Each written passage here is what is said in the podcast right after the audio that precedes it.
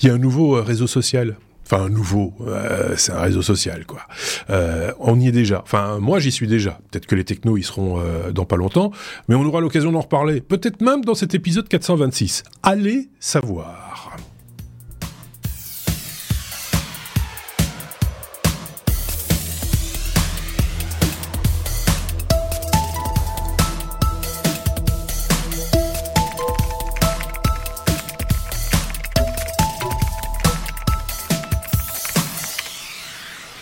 Savoir. Euh, épisode 426, l'avant-dernier épisode de cette année 2023. Et eh oui, comme le temps passe. Euh, genre, euh, on était jeunes, on était beaux, mais voilà, on a vieilli. Et on, est, on est toujours aussi beau. à l'image de Xavier, à, ma droite. salut, salut Xavier. Et de l'autre côté, nous avons David. David à ma gauche. Salut, salut. David. toujours à Bangkok. J'ai appris que Bangkok avait changé de nom en fait. Et il fallait dire un autre truc. Et alors, c'est à rallonge, c'est kilométrique le nom de Bangkok aujourd'hui. C'est imprononçable aussi pour nous, euh, pauvres, euh, pauvres francophones que, que, que nous sommes. Tu avais, avais, épinglé cette information, euh, David? C'est pas récent, récent. Hein. Je pense que ça, ça date d'il y a quelques temps, mais ça remonte comme ça régulièrement dans l'actualité. Euh, Est-ce que tu avais épinglé cette information? Euh, Non, pas vraiment, mais c'est le nom original de Bangkok, c'est un nom très long. Oui, oui, c'est ça. Et c'est ça, en fait. C'est le nom original de Bangkok, mais il, il paraît qu'il faut plus dire Bangkok pourquoi? Euh, J'avais noté quelque part, je sais plus où. je me demande si je l'avais pas partagé avec vous via notre notre bon vieux Slack. Euh, c'est plus. Ah voilà, j'ai trouvé. Euh, c'est Kronk Tep Maranakan Amon Ratas. Oh là je ne suis que au premier cas. C'est le nom original. Hein.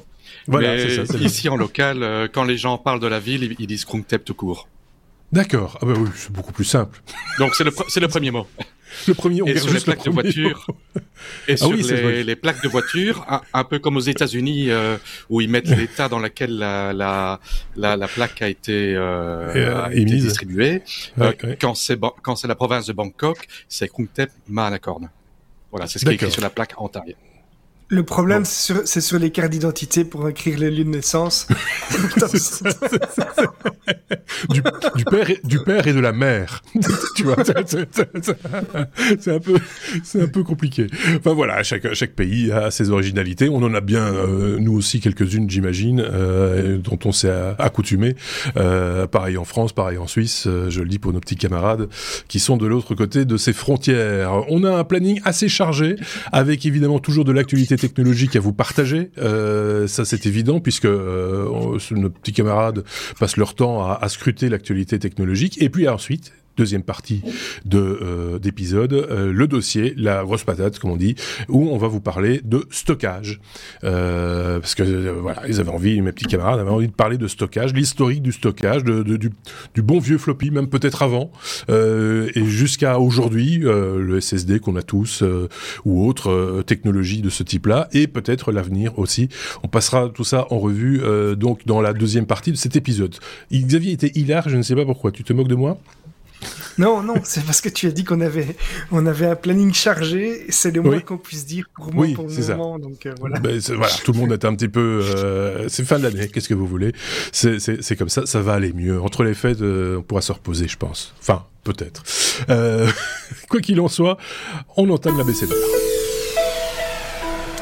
Avec la lettre A comme AMD, et on va parler de ça avec qui? Avec avec, je vais prendre ma bonne conduite avec David euh, pour parler de, du Mi 300A d'AMD. Euh, qu'est-ce que le, le, le, Mi 300A ah ben c'est la réponse d'AMD euh, à la suprématie de Nvidia. Donc euh, AMD a annoncé ce, cette nouvelle puce. Enfin, dire on va mhm. se, maintenant c'est des chiplettes. Euh, mhm. Donc ça c'est composé de 24 cœurs AMD Zen 4 228 euh, Compute Unit CDNA3, 128 Go de mémoire HBM3 unifié partagé entre CPU et GPU et ils ont annoncé en grande pompe que euh, ils arrivaient euh, à la même puissance voire même dépasser de plusieurs dizaines de pourcents euh, les meilleurs produits Nvidia. Donc ils ont fait toute une présentation montrant qu'ils étaient capable d'être 40 à 60 fois plus rapide que les que les GPU H100 de Nvidia, donc les GPU data center. Et euh, ben, Nvidia a répondu justement, euh, moi j'ai lu ça ce matin, que les, les tests étaient un petit peu euh, pas très corrects euh, mmh. parce que euh, euh AMD n'a pas utilisé les. Il, a fait une comparaison avec Nvidia sans utiliser les librairies optimisées d'Nvidia. ils ont utilisé des temps de latence qui n'étaient pas les mêmes que ce qui est euh, standard d'industrie. Et quand on remet les choses sur le même niveau, ben, euh, les cartes Nvidia euh, sont quand même nettement plus rapides que les nouvelles cartes AMD. mais c'est quand même, voilà, c'est un pas en avant de la part d'AMD qui euh, apparemment euh, a déjà reçu beaucoup de commandes et euh, suscite beaucoup d'intérêt parce qu'évidemment les sociétés préfèrent aussi ne pas mettre tous les œufs tous les œufs dans le même panier, pas les yeux, les œufs. et ne pas risquer, ne pas ne pas risquer à se retrouver avec une pénurie quand ben voilà tous les GPU sont vendus. il y a aussi une possibilité que les, les GPU AMD soient moins chers, ce qui n'est pas certain parce que aucun prix n'a été annoncé. Mhm. Euh, voilà, donc ça c'est c'est la nouvelle de la semaine.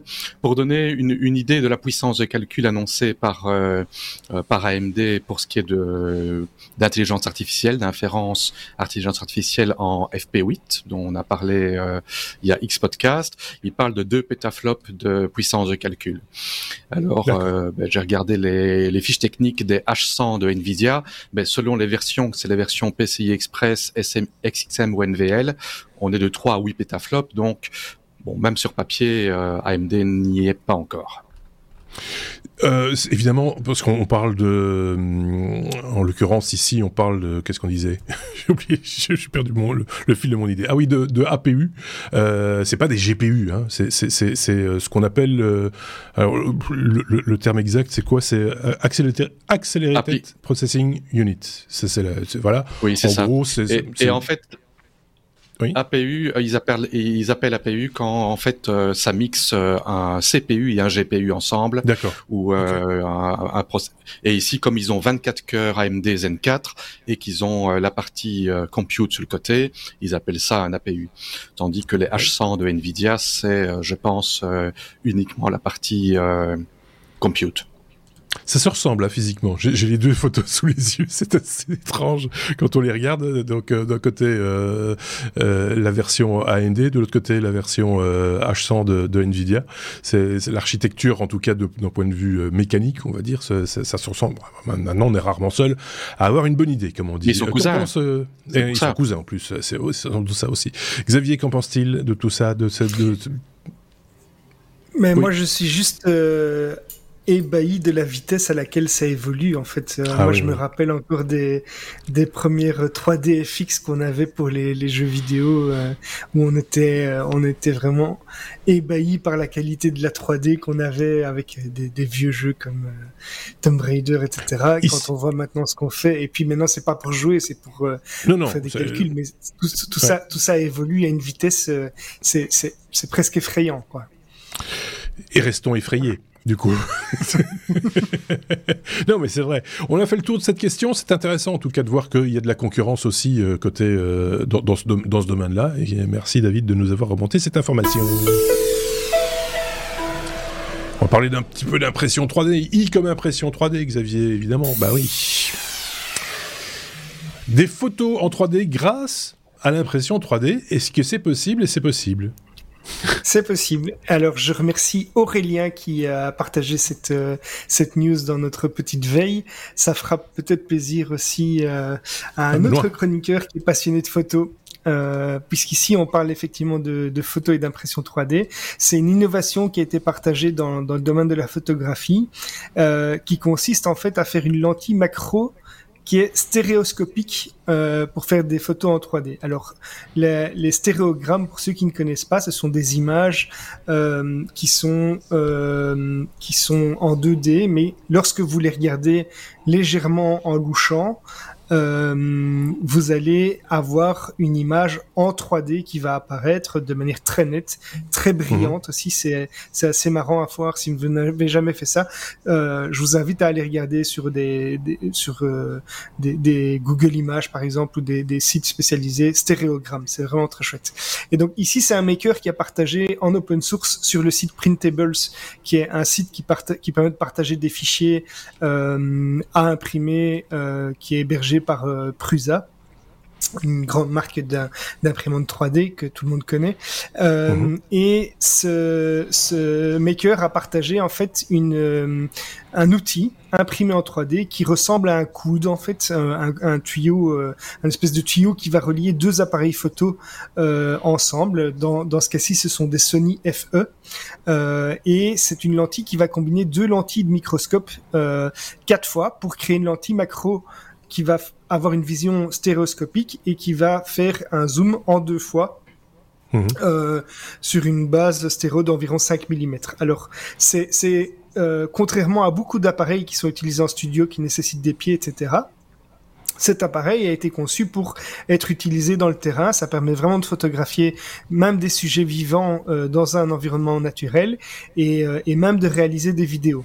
Alors la lentille, elle a été pensée pour euh, pour euh, cette, euh, cet usage à l'extérieur, notamment avec l'éclairage d'un flash, etc.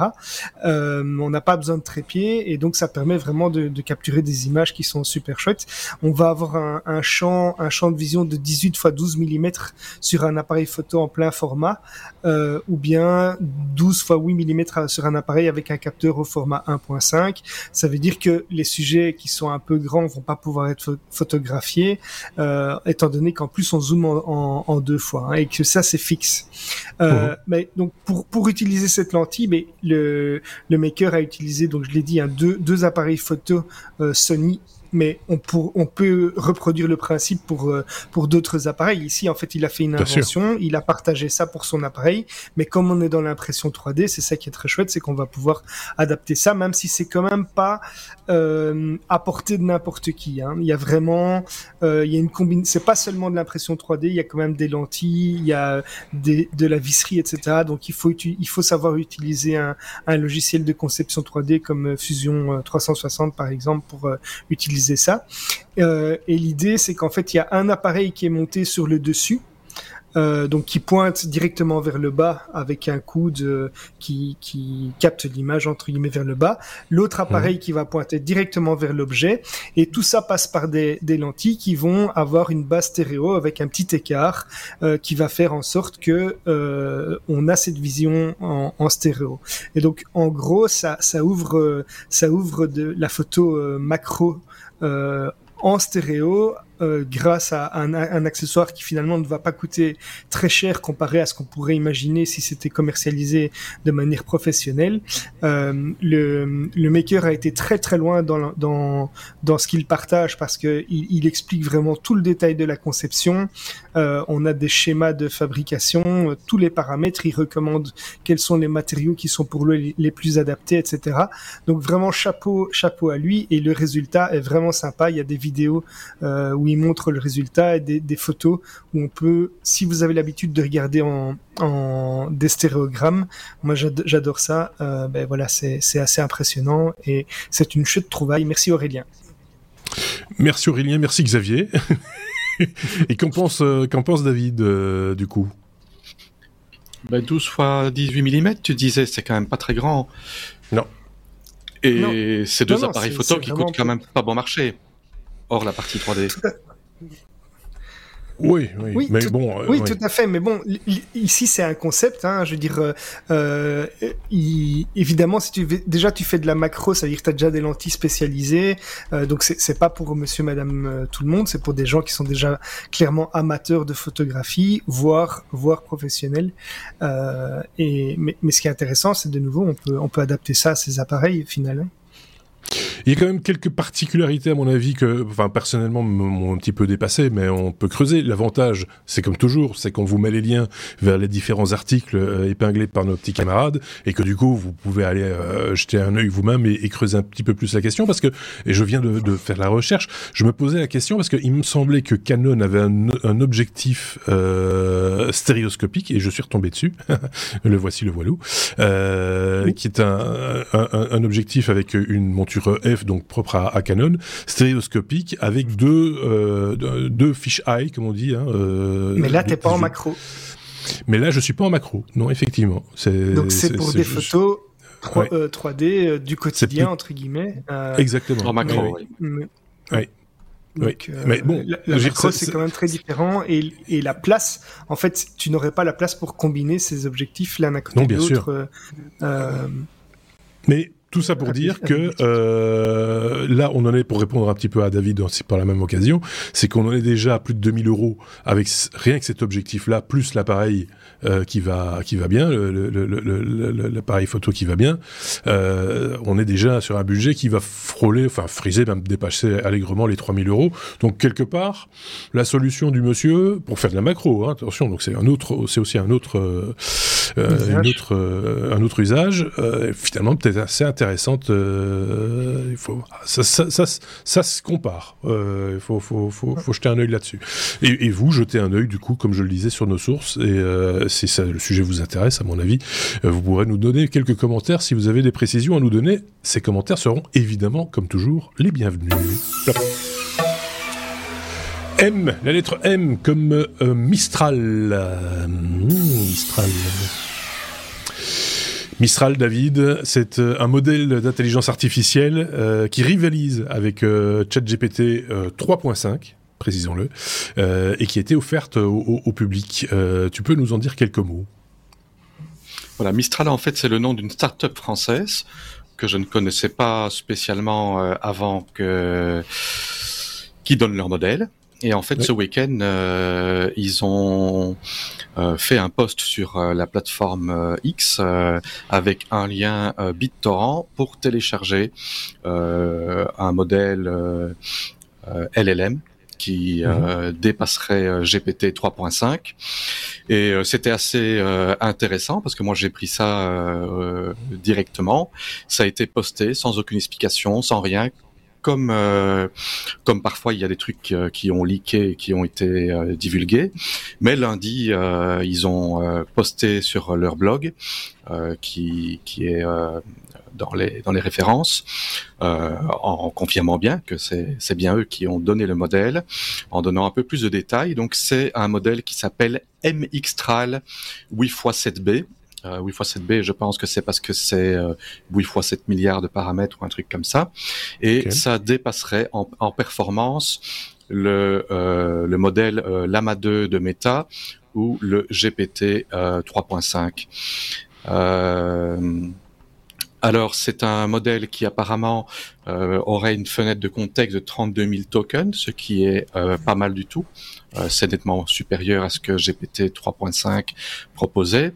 par contre, ça serait limité en langue à l'anglais, le français, l'italien, l'allemand et l'espagnol. on ne sait pas exactement sur quoi ça a été entraîné pour l'instant. Euh, mais euh, quelque chose qui est intéressant par rapport à OpenAI, par exemple, c'est qu'ici ils sont totalement open source, ils sont totalement euh, transparents. Euh, j'ai téléchargé bien sûr le modèle, mais je ne sais pas l'utiliser parce que j'ai pas j'ai pas encore trouvé le software. le modèle fait 91 gigas de données. D'après, c'est aussi en référence les références d'un blog où ils sont en train de parler de la possibilité d'utiliser sur des GPU grand public avec 24 gigas de, de VRAM. Ça semblerait pas impossible à faire, mais ça reste, euh, ça reste à voir. C'est tout tout récent comme information, euh, mais ça peut. Euh, ce qui est je trouve très intéressant, c'est que quand on voit la saga qu'il y a eu récemment avec OpenAI, euh, ben, tous ces systèmes d'intelligence artificielle et de LLM, donc de modèles de langage, large language model, mhm. qui sont dans le cloud, ben, sont dépendants de sociétés qui peuvent disparaître du jour au lendemain, de machines qui peuvent être coupées, tandis qu'ici, si on a un modèle entraîné de base qui est distribué et qui peut tourner en entreprise, en local, sans dépendre d'une connexion Internet et dépendre de de censure ou euh, d'une loi gouvernementale qui force une société à fermer, euh, c'est quelque chose qui est euh, qui, peut être plus que viable pour les entreprises. Oui, en plus de ça, on va pouvoir le. Il y a plusieurs aspects à ce que tu dis là. Effectivement, faire tourner le modèle sur des machines qui nous sont propres et donc sécurisées. On va pouvoir lui donner des données à analyser sans les partager dans le cloud, euh, sans savoir très bien où elles vont, elles risquent de terminer. C'est déjà une part de sécurité. Et puis il y a, comme on va élever avec quoi on va nourrir cette intelligence artificielle. Et là aussi, les données qu'on va lui donner euh, euh, ne seront pas nécessairement à donner entre toutes les mains euh, des informations que voilà qui sont peut-être confidentielles ou ou à travail exécuté qui, est, qui est de certaines valeurs, de le garder en interne dans, dans, dans, une entreprise. Qu'en pense Xavier? Je le sentais dubitatif dans un, premier temps et acquiescent dans le second. C'est un petit peu particulier. j'ai j'ai vu cette news aussi. Elle m'avait effectivement également interpellé. je, je pense qu'effectivement effectivement, ça ouvre un, potentiel qui est très sympa. Mhm. Mais je me suis directement posé la question de la raison pour laquelle cette société a fait ça, puisque on sait qu'une société, euh, on dit souvent si c'est gratuit, c'est que c'est vous le produit. Euh, ici, c'est peut-être pas le cas, mais je me demande, finalement, on ne sait pas euh, ce qui a entraîné ce langage. Et donc, euh, on pourrait imaginer qu'il y, a des, qu'il y ait des dérives euh, dans, dans ce qui a été appris à, à ce langage, enfin, à ce, à ce, dans cette base de données. Euh, est-ce qu'il y aurait des infos qui seraient euh, influencées dans un certain sens ou pas? On peut en tout cas se poser on peut se poser la question. T'as raison, t'as raison. On peut se poser la question dans un autre sens aussi. C'est un petit peu comme les, les, renseignements militaires. Quand on vous montre à la télévision l'avion ultra secret des Américains, si on vous le montre à la télévision, il est déjà plus ultra secret. Il faut être très très clair.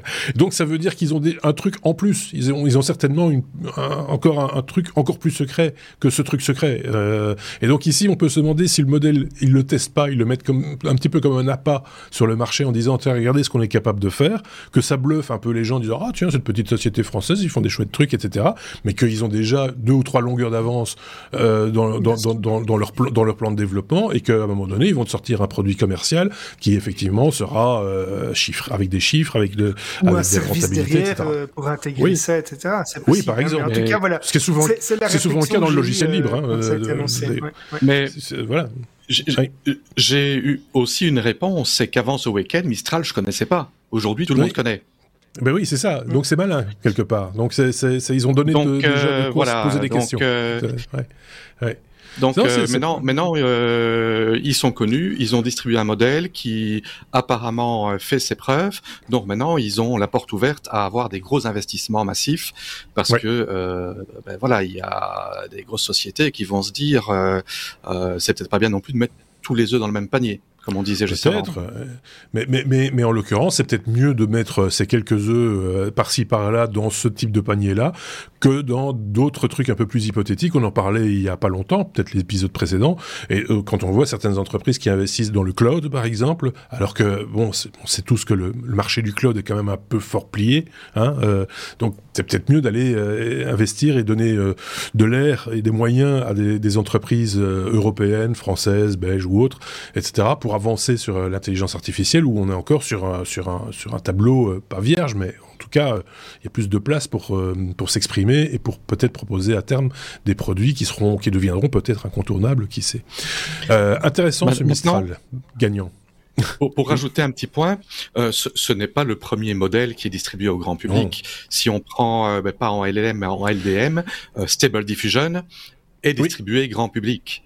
Est-ce que Dali n'avait pas euh, été, est-ce que, au départ, est-ce qu'il n'y avait pas une version qui avait été distribuée? Je, je, me pose la question parce que je sais qu'il y avait un modèle qui permettait de générer des images et je ne sais plus si c'était le modèle de d'OpenAI ou bien un autre. Euh, euh c'est Stable Diffusion, à ce que je sache, parce que Dali demandait ah, trop de, de, mémoire pour être exploité et je pense qu'ils ont ils n'ont jamais distribué euh, leur réseau.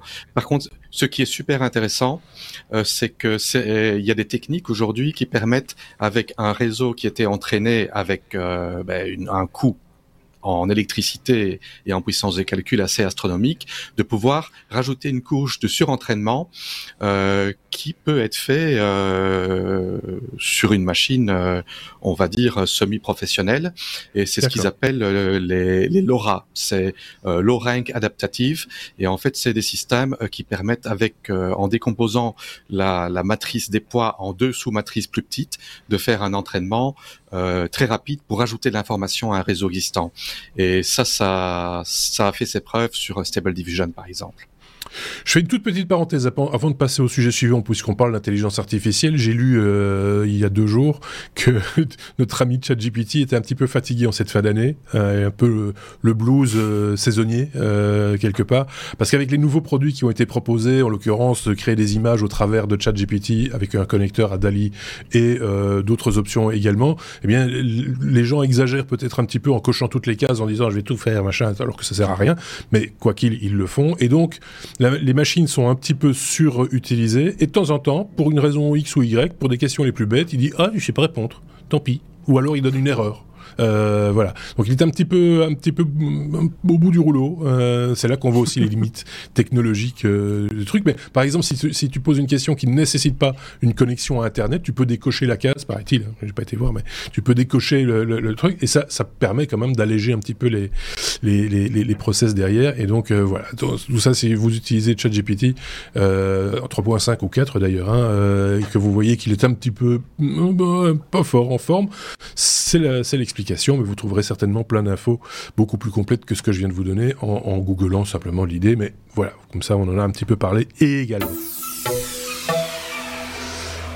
On est à la lettre R comme réseau social. Ça, ça va m'énerver. C'est Xavier qui va nous en parler. c'est le réseau social de Meta euh, qui, qui, était attendu en Europe et qui arrive tout d'un coup en Europe euh, sans, sans fanfare ni trompette. Ils sont là. Voilà. Il était attendu? Il était attendu, mais il était un peu bloqué par euh, par euh, l'Europe qui euh, voulait avoir des, des, certitudes sur les sur le sur la, vie privée, etc. Et sans donner quelques certitudes que ce soit, ils sont là quand même. Donc, si ça se trouve, ils vont, ils vont peut-être être fermés demain, hein, on ne sait pas. Il faut peut-être se dépêcher. donc, effectivement, c'est une, une nouvelle app, un nouveau réseau social qui est disponible, qui a été fourni par le groupe Meta. C'est sorti en juillet, mais c'était, ce n'est disponible en Europe que depuis aujourd'hui à midi. Euh, donc pour, pour rappel, Threads c'est un concurrent direct de, de X, hein, l'ancien Twitter, avec quand même des différences qui sont importantes. Euh, parce que Threads promet par exemple une modération qui sera beaucoup plus stricte pour éviter euh, tout ce qui est abus, harcèlement, euh, qui est quand même assez persistant dans de nombreuses plateformes sociales et que euh, Elon Musk a volontairement, euh, euh, si pas supprimé, en tout cas réduit sur sur son réseau social. ils ont également une approche qui est, qui est un peu différente du, du fil d'actualité, puisqu'en fait il y a un fil qui est unique euh, donc au lieu d'avoir euh, euh, des flux avec des posts complètement aléatoires, en fait Threads, et c'est de là que vient le nom, organise un peu les discussions par thème. et donc on va, on va permettre à un utilisateur de suivre des sujets qui l'intéressent un peu plus facilement, que ce soit à, à partir de, de contenus auxquels il, a, il est abonné euh, ou, ou des suggestions, mais toujours classé par thème. Donc c'est un peu comme si on organisait un, grand un grand débat euh, en plusieurs salles de conférence, puisque le but aussi est de toujours euh, permettre aux gens de débattre autour d'un sujet. Euh, alors D'autres différences, c'est par exemple que Threads va permettre d'ajouter de, jusque 10 photos par publication, alors que Twitter va, enfin X, X pardon, permet d'en mettre 4. On a plus d'espace pour euh, discuter puisqu'en fait on va avoir 500 caractères contre 280 euh, sauf pour ceux qui sont sauf pour les comptes payants euh, chez Twitter qui là sont je crois limités à 10 000 caractères. Donc là c'est vraiment on passe de 280 à 10 000 si on paye.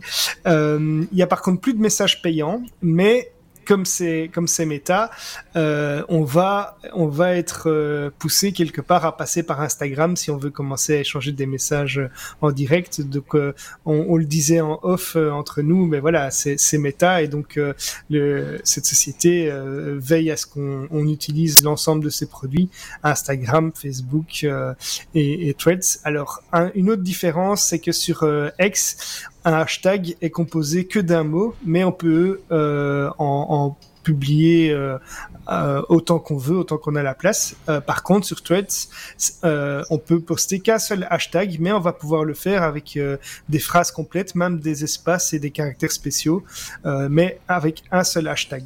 Euh, donc en fait, Threads ici va, va sans doute vouloir attirer un public qui, qui souhaite approfondir plus un sujet en, en particulier. ça ça sera donc du coup, à mon avis, une audience qui sera un peu différente aussi de celle de, de celle de, de X, euh, avec sans doute des débats un peu plus de fond, même si euh, il peut y avoir des débats de fond sur des sujets qui sont tout à fait euh, quoi. Hein, mais donc, Et donc, euh, il est possible de s'inscrire dès aujourd'hui pour ceux qui le souhaitent, simplement en téléchargeant l'application. En fait, on ne s'inscrit pas. Enfin, euh, en tout cas, on s'inscrit via son compte Instagram. C'est le compte, la valeur du, enfin, les, les, données de votre compte Instagram ou Facebook ou bien Instagram exclusivement. Instagram, Instagram, Instagram. et par contre, quand ben tu, une fois que tu es connecté, il va te, il va, il va te dire, il va te, il va repérer les gens euh, que tu as déjà parmi les gens que tu suis. Je sais pas comment il croise l'information exactement. C'est assez particulier parce que la liste n'est pas très longue, elle n'est pas exhaustive en tout cas, et il te propose des gens que tu connais effectivement de les suivre. Euh, même s'ils sont pas encore là. Comme ça, quand ils se connecteront, bah, automatiquement, tu seras, tu les suivras quand mhm. ils arriveront. Donc, c'est qu'ils ils sont déjà répertoriés quelque part. Ils sont déjà, ils sont déjà dans la, dans la toile. Ils sont de, Mark Zuckerberg. voilà, c'est ça. Donc, t'es déjà prévenu. Par exemple, moi, je te suis déjà, mais tu n'es pas encore là. Euh, par exemple, c'est, c'est particulier, mais c'est comme ça. Euh, bon, voilà. C'est, c'est, euh, un réseau de plus, comme on le disait en off, il y a quand même, commence à avoir de nouveau beaucoup de réseaux. On s'était plaint qu'il n'y en avait pas assez. Rappelez-vous, il n'y a pas si longtemps, on avait dit oh là là, c'est juste Twitter, il n'y a que Twitter, il n'y a que ça et machin. Et non, maintenant on, commence aussi avec Blue Sky, avec Mastodon, euh, avec maintenant euh, Threads, avec euh, bah, ceux qui existent, X et, et Facebook. Rajoutons à ça euh, LinkedIn, euh, ça fait quand même beaucoup de. Il faut faire ses choix à un moment donné. On peut pas être partout en même temps. et, euh, et voilà. Comme je crois beaucoup d'IT, moi je regrette Google ça, ça, ça, va faire rire plein de gens. Je suis sûr que là, au moment où je, là, au moment où je ris, je, je pense que d'autres ont pouffé de rire en même temps. Hein. C'est, c'est... Je sais aussi qu'on a, un... qui ne connaissent même pas ce réseau social-là. Hein. Oui, oui, c'est ça. Qui pas nés. Pas. Mais, mais euh, je sais qu'on a un, au moins un auditeur qui adorait aussi. Je sais plus euh, qui c'est, mais euh, à mon avis, il va se manifester. Il va, il va, il va dire que je suis, mé... je suis méchant d'avoir rigolé et t'es gentil d'en avoir parlé. Oui, mais ça n'a, jamais, enfin, ça n'a jamais décollé, quoi. Hein. Euh, Google Plus, Mais ça n'a pas pris parce que justement, tu pouvais t'abonner uniquement au sujet qui t'intéressait. Or, du coup, ça limite fortement ça limite, ça limite fortement l'interaction puisque finalement tu n'interagis qu'avec des gens qui s'intéressent aux mêmes choses que toi, ce qui n'est pas ceci le cas dit, avec. Euh, oui, mais ceci dit, ceci dit, sur, sur Facebook, sur Twitter, etc., c'est le cas aussi. Tu n'interagis qu'avec des gens qui ont la même opinion que toi puisque tu les suis et ils te suivent. Donc euh, c'est c'est est c'est le même schéma, sauf que il y en a un qui était, euh, de, euh, on va dire fonctionnel. C'était la fonctionnalité, c'était ça. Et, et, et, et, de notre côté, les autres réseaux sociaux, bah, c'est juste les algorithmes qui le décident à ta place. Voilà, c'est qu'est-ce qu'il faut choisir ce qui est le mieux euh, pour l'un ou pour l'autre. Je sais pas ce qu'en pense David, pas très réseau social David, pas très social David. euh, moi, je ne vais pas en dire du mal avant de l'avoir essayé et je suis pas très tenté de l'essayer. Voilà, ça résume. Est-ce que tu n'as pas une version Google Plus que tu aurais téléchargée, que tu pourrais remettre en œuvre Mais euh, un, point qui m'agace déjà, c'est cette histoire qu'il faut passer par Instagram et qu'on ah bah suit les gens euh, qui ne sont pas encore dessus avant qu'ils soient dessus. Euh, c'est un peu comme WhatsApp. WhatsApp qui euh, qui ne te donne pas le choix de de ne pas partager tes contacts et d'office tous les gens dont tu as le numéro de téléphone, tu vas être ajouté sur leur compte WhatsApp. Moi, c'est la raison pour laquelle je l'utilise plus. Oui. Bah oui, mais c'est, enfin, je suis d'accord avec toi. C'est, c'est, à un moment donné, euh, voilà, on commence à connaître là un petit peu le, le, le, le mécanisme, ce, ce et on a l'impression qu'il n'y aura jamais de réseau social sans cet aspect-là. Euh, sauf peut-être Mastodon, qui, euh, qui a quand même, et, et, et Blue Sky, pour l'instant en tout cas, où ils ont quand même un peu balisé les trucs en disant, bon, bah, voilà, il n'y a pas d'incursion dans votre vie privée, on ne stocke pas d'informations sur vos habitudes de, de, de sur, sur, sur, sur vos amis, machin, etc. Donc voilà, ça, on peut encore un petit peu faire confiance de ce côté-là, mais et combien de temps est-ce qu'un réseau social qui a des visées euh, non commerciales peut tenir? C'est encore un autre débat. Enfin voilà, c'est à ce moment-là on rentre dans une autre, tout autre, tout autre, un tout autre questionnement et, euh, et on n'a pas fini quoi. Je vais encore un peu rester hein, sur euh, ce, ce machin-là de, de, de Zuc euh, pour voir ce que ça donne, si, si la sauce prend ou pas. Évidemment, il y a déjà des gens dessus hein, puisque c'était, tu l'as dit, depuis juillet, c'était ouvert aux États-Unis. il y a des Québécois par exemple qui eux, ils sont déjà, ils sont déjà bien installés, ils ont ils ont bien posé leurs meubles, etc. J'en vois déjà quelques-uns.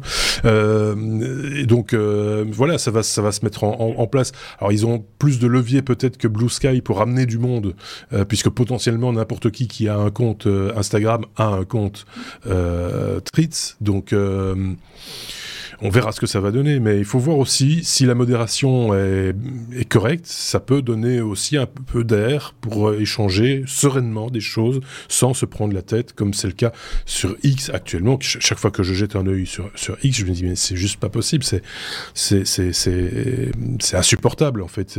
On peut, j'ai pas de mots tellement c'est c'est c'est énervant, c'est ça ne sert à rien en fait. Voilà. Pourtant, c'était une super bonne source d'information. Moi, j'avais échangé tous mes flux et mes, mes, mes, de, de, mes flux RSS de tout, tout, toutes mes sources d'information habituelles. Euh, j'avais échangé ça par justement euh, Twitter à la base et c'était bien pratique. Mais c'est devenu, euh, c'est du tout égout, c'est pollué par un tas de gens qui n'ont rien à dire, mais qui, le disent. Et, et je, n'aime pas les, les news d'Elon non plus et ni sa manière de, ne pas euh, modérer euh, certains propos qui tombent sous le coup de la loi normalement, hein, ou tomberaient en tout cas sur le coup de la loi. C'est un autre débat, effectivement, mais passons à la suite, si vous voulez bien. On était la lettre T comme télescope, euh, télescope, euh, avec David.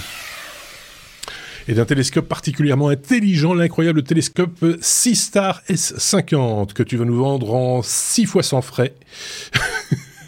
c'est du téléachat. Dis-nous en plus. Oui, bah, c'est, c'est, c'est un petit télescope très sympathique, c'est un coup de cœur. Euh, je suis très tenté euh, euh, de m'y laisser prendre. donc pour toute personne qui est un petit peu férue d'astronomie, ah, ça va me plaire, ça, va me plaire, je le sens. Je le sens, ça va me plaire. c'est un télescope intelligent, c'est un petit télescope portable, facile d'utilisation, donc il prend pas beaucoup de place, qui nécessite pas euh, bah, qui, qui, peut s'utiliser euh, sur un balcon. Euh, oui, c'est ça. Euh, c'est pas un gros, un gros, c'est pas un gros pot, un gros tuyau euh, qui, qui, est difficile à transporter. C'est un petit, C'est pas un gros truc. Alors, qu'est-ce qui est intéressant? Donc, c'est portable, c'est facile d'utilisation. C'est un télescope 50 mm euh, avec système réfracteur, longueur, longueur, focale de 250 mm. Ça a un CCD euh, de niveau de qualité astronomique. C'est un ZWO IC 600, 462 MC qui est apparemment une caméra astronomique euh, qui est utilisée sur des sur, différents télescopes qui est assez renommé, un filtre anti-pollution euh, lumineuse, système de tracking. Donc euh, il est contrôlé avec une application euh, smartphone de manière très facile. il fait des il fait un système de stacking, donc il prend plusieurs images avec des pauses longues de 10 secondes qui recombine ensemble pour avoir une meilleure qualité meilleure qualité d'image, moins de bruit. Euh, il a un système de chauffage anti-buée intégré et apparemment, d'après la vidéo de, de, présentation, les résultats sont assez exceptionnels. Dans la vidéo de démo, par exemple, il y a la galaxie d'Andromède qui est prise euh, en conditions urbaines, qui sont euh, je trouve ça assez exceptionnel pour euh, un appareil qui ne coûte que 499 dollars, ce qui n'est pas cher du tout. Ce n'est pas cher du tout. Avec euh, la caméra, avec euh, le software, avec le télescope portable et tout ça ensemble, je trouve ça assez exceptionnel. Euh, bien sûr, il ne faut pas s'attendre à prendre des photos de Saturne avec ses anneaux en gros plan. C'est un petit télescope. pour ceux qui ont déjà eu l'occasion de jouer avec un petit télescope, on va dire bas de gamme ou moyen de gamme, ben, on sait voir Jupiter, on sait voir les bandes dessus, on sait voir les quatre lunes principales. Saturne, on peut deviner un petit peu les anneaux. C'est à peu près identique ici, euh, mais pour des photos à plus grand angle, des photos euh, euh mhm. de la Voie lactée, des photos de la Lune ou même du Soleil avec un filtre spécialisé. les résultats ont l'air non? Et moins de faire des timelapses aussi, euh, d'avoir la progression, par exemple, du soleil ou de, la lune dans le ciel. Euh, il me semble qu'il y a moyen de, de, faire une série de photos, une série de clichés. Enfin, voilà, il y a plein de trucs autour. Euh, ça, a l'air relativement simple d'utilisation, en plus, donc c'est avec une application, que tu disais, pour smartphone, un peu didactique aussi. c'est pas très encombrant, il faut bien le dire. Alors, on peut le dire tout de suite aussi, David, quand on habite en ville, quand on habite en ville, pardon, euh, c'est pas le truc, c'est pas la, ville, c'est pas l'endroit le plus génial pour euh, pour faire Starmania, oui, mais peut-être pas pour faire un, un, 6 star euh, S50. Il vaut mieux être à la campagne, là où il y a moins de couverture nuageuse, quoi. Tu serais étonné. Tu serais étonné parce que moi j'habite à Bangkok, donc on va on va dire que c'est pas un petit village, c'est une grande ville avec beaucoup de lumière. C'est un grand nom. Et euh, oui, c'est un grand nom éventuellement. Euh, par contre, euh, j'ai l'impression que je vois mieux les étoiles ici qu'en Belgique. Ah, t'es plus près. je ne sais pas si ça a un rapport être près de l'équateur, j'en sais rien. Mais en tout cas, je sais que tous les soirs, quand je fais ma promenade et que je regarde le ciel au-dessus, je vois la constellation d'Orion. je la vois très clairement toutes les étoiles. Et ce petit appareil-là me tente vraiment très fort. Elle, elle, est bonne en taille. oui, c'est ça. Sur les compteurs, c'était la suite de satellite d'Elon Musk qui passait. J'ai euh... dit, tu, tu, confonds avec les satellites d'Elon. Mais... Non, non, c'était Orion. C'était Orion. Ok, d'accord. Ben voilà, c'est euh, sympa comme tout. Euh, c'est une bonne petite trouvaille, bien vue. Euh, et c'est pas très cher. C'est dommage qu'ils mettent pas plus de photos de, de ce qu'on peut voir avec sur leur site, je trouve. Oui, c'est un peu dommage, effectivement. Ils sont pas très exhaustifs. L'appareil, euh, apparemment, était en précommande jusqu'au 15 octobre. Euh, et maintenant, il a été livré. Et si vous cherchez sur YouTube, il y a pas mal de personnes euh, qui, qui l'ont acheté, qui, utilisé, font qui, font des reviews. Donc, euh, moi, je vous conseille de regarder. Moi, j'ai regardé, par exemple, quelqu'un qui avait fait euh, des photos de Jupiter pour montrer ce que ça donnait. apparemment, les gens qui, qui l'ont eu entre leurs mains en sont assez contents. En tout cas, pour le prix, c'est on n'a pas la tête Tu vois, ça me fait penser, on arrive bientôt à la période des fêtes. Le cadeau de Noël, ça peut être le télescope, tu vois, pour le gamin. C'est un, chouette petit télescope, mais pas très cher. Ah ben, maintenant, on va offrir des télescopes euh, numériques euh, pour Noël. avant, t'offrais un euh, train à ton fils et maintenant, ce serait un télescope. Ouais, maintenant, ouais, mais c'est ça. C'est la, la, après la, ta boîte du magicien, tu vas maintenant avoir euh, l'usine nucléaire. c'est voilà, tout ça évolue très très vite. Hein, mais c'est intéressant et ça mérite le détour effectivement. Il faudrait le voir fonctionner quand même à quelque part en vrai, quoi, tu vois, pour le toucher et tout. Mais c'est livré avec un petit trépied et tout. On vous fait pas l'article, on n'est pas payé pour, hein, on vous le dit tout franchement. Euh, de toute façon, même si on prenait une commission là-dessus, ce serait vraiment pas très rondelet, vu le prix. Donc, euh, on, l'a noté, en tout cas, le 6 Star S50. Merci David. La lettre T comme Turbo Pascal. Euh, Turbo Pascal. Turbo Pascal Xavier, dernier sujet de notre euh, de notre liste de sujets euh, d'actualité avant de passer à notre dossier qui s'intitulera stockage du byte à l'exabyte. Euh, le Pascal, un langage de programmation qui fête non, c'est pas comme ça. 40 ans. Joyeux anniversaire, Turbo Pascal. Joyeux anniversaire, Turbo Pascal. 40 ans. je suis sûr que ça va parler aussi à David, euh, ce langage-là. Euh, un petit peu tous les, tous les gens de notre génération ont sans doute appris à programmer avec ce, ce langage. Donc c'est un langage qui a été lancé en 1983, euh, qui a été véritablement une révolution pour les développeurs de l'époque. Euh, D'abord parce qu'en fait, il avait une vitesse de compilation qui était très rapide par rapport à, ce qui existait sur le marché, mais aussi parce que c'est un, c'était livré avec un environnement de développement intégré, donc un, un EDI comme on dit. Mhm. Euh, le site, euh, le site Metatron souligne également le, le, rôle que le Turbo Pascal a eu dans la formation de toute une génération de programmeurs, euh, et c'est mon cas d'ailleurs, parce que il était simple d'utilisation, avec un prix abordable, et euh, donc ça a rendu la programmation accessible à un public beaucoup plus large. En fait, euh, il y a beaucoup de, de, développeurs actuels qui ont fait leur premier pas en codage grâce euh, au Turbo Pascal. C'est mon cas, moi, quand j'étais, euh, enfin, j'ai étudié à l'Institut Paul Lambin. Euh, quand, quand, quand j'étais là-bas, ben, on avait euh, l'obligation d'apprendre à programmer avec une syntaxe très propre, très structurée, efficace. Et en fait, le Turbo Pascal oblige un petit peu ça. mais donc, c'est vraiment idéal pour pour apprendre à programmer. Et d'ailleurs, le Turbo Pascal a, a a, eu un héritage assez durable parce que même si euh, euh, le Pascal euh, sur lequel est, basé le Turbo Pascal était, pas aussi populaire, mais le Turbo Pascal, grâce à, ses principes de clarté, de structure, etc., a, a beaucoup influencé les langages de programmation modernes.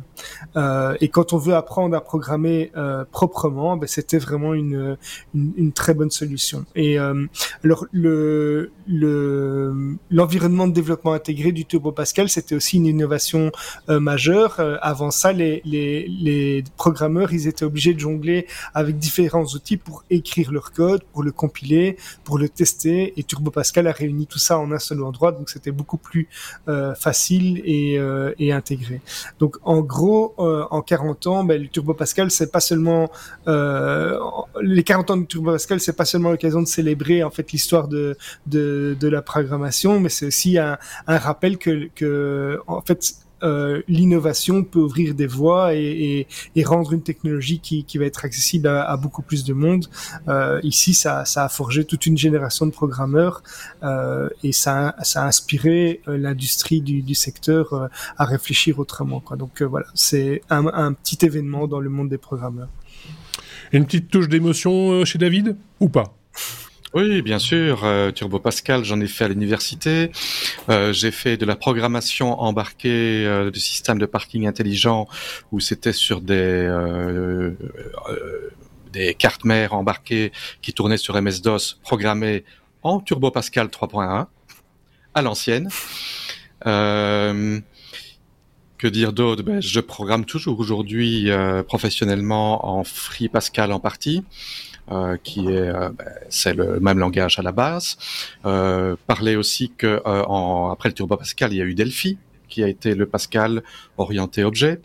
Euh, donc euh, voilà.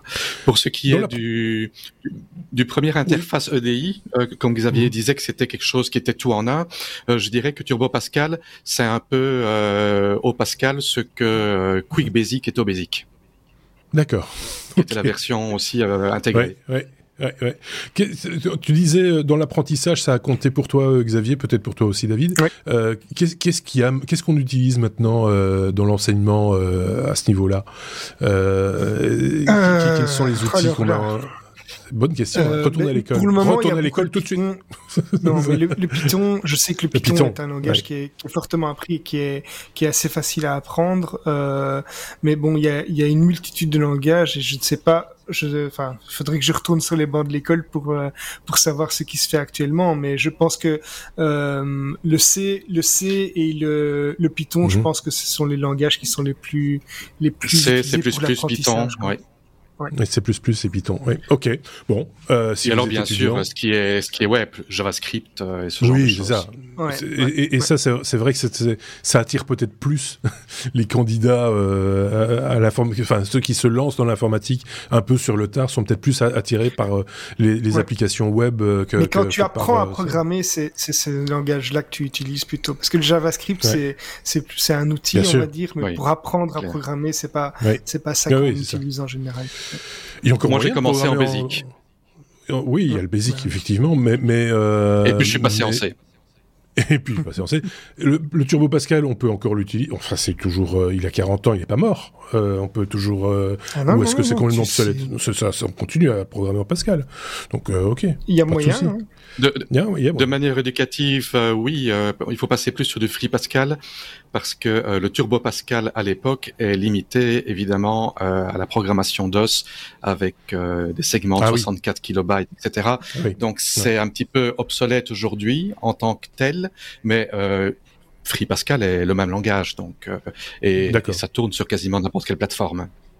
Ok. Et ça a une efficacité compilée euh, très proche du C, donc c'est aussi très bah, efficace on en prend bonne note. Et les bouquins qui vont, euh, si on retrouve, si on retrouve des vieux bouquins Turbo Pascal, est-ce qu'ils vont pouvoir nous servir en utilisant Free Pascal Je pose toutes les questions qu'on pourrait se poser dans un bah, ou pas. oui, bah, pour, la, pour, la syntaxe, c'est beaucoup de choses, oui. Pour euh, la base, euh, maintenant, le reste, c'est les, les docs en ligne.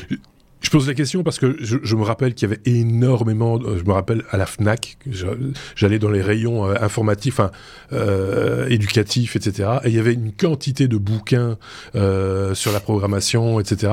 Et quand tu as, quand tu avais, j'ai l'illustration sous les yeux, c'est pour ça que j'y pense. La, la, la, boîte Turbo Pascal avec dedans, et qu'est-ce qu'il y avait? Il y avait des disquettes surtout, donc c'est tout fin, ça prend pas de place, mais des bouquins qui vont avec et, euh, et qu'on garde évidemment euh, à un moment donné ou qu'on remet en vente, euh, qu'on retrouve sur les braderies et autres solderies. Et euh, ça vaut des fois le coup de les, racheter parce que voilà, c'est des sources d'information aussi, non? Oui. Ouais. J'ai une caisse de bouquins dans le genre que je m'étais justement dit que j'allais bientôt. Euh, oui, mais t'essayes de me refiler T'essayes de me refiler toute ta vieillerie parce que soi-disant j'ai amusé, mais euh, c'est parce que je suis vieux.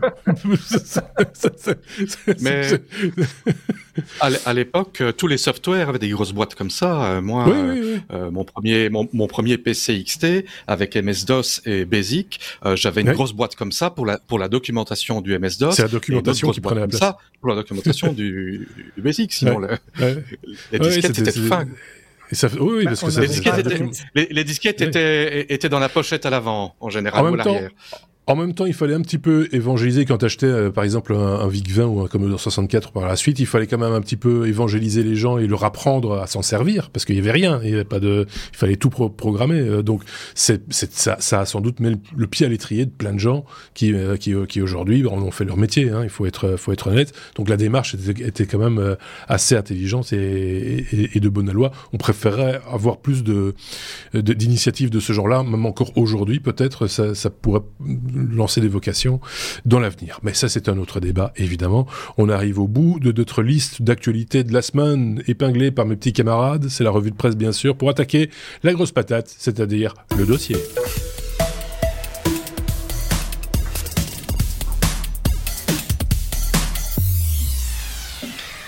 Et là, je reprends mes notes. Attention à la stockage. Euh, oui, oui, bah oui, euh, du, byte à l'exabyte, euh, stockage, le stockage en long, en large, en travers et avec un Y et sans H. Et, avec un Y et sans H, comme c'est écrit, hein, c'est juste tout est juste, hein. on n'a pas, pas, fait, on pas fait de faute, hein, parce que j'ai. Non, c'est parce que vous aviez fait attention à la prononciation. Oui, oui, mais c'est ça. il essaie de nous en, introduire en erreur. Euh, qu'est-ce que, où sont passées mes notes? Je vais les trouver, il hein, n'y a pas de souci. Mais je sais que vous avez préparé ça de main de maître. Voilà, j'y suis. Euh, pour parler, bah, on l'a dit, de, de, de, des origines à aujourd'hui, et peut-être on parlera du futur, de la longévité de ces différents supports également. Euh, ça commence par qui et comment? Mais ça commence par moi, c'est la, séance vieux qui ont, hein. on va, on va parler, on va, oh, on va pas se mentir, on va refaire un peu l'histoire du stockage et euh, pour ça, on va remonter au XVIIIe siècle. Euh, parce qu'en fait, on va parler des, des cartes perforées et euh, les cartes perforées ont été utilisées au XVIIIe siècle. Et est-ce que vous savez pourquoi? Par quelle, Pour quelle utilisation? Qui n'était pas liée à l'informatique encore. Non, c'est je sais aussi.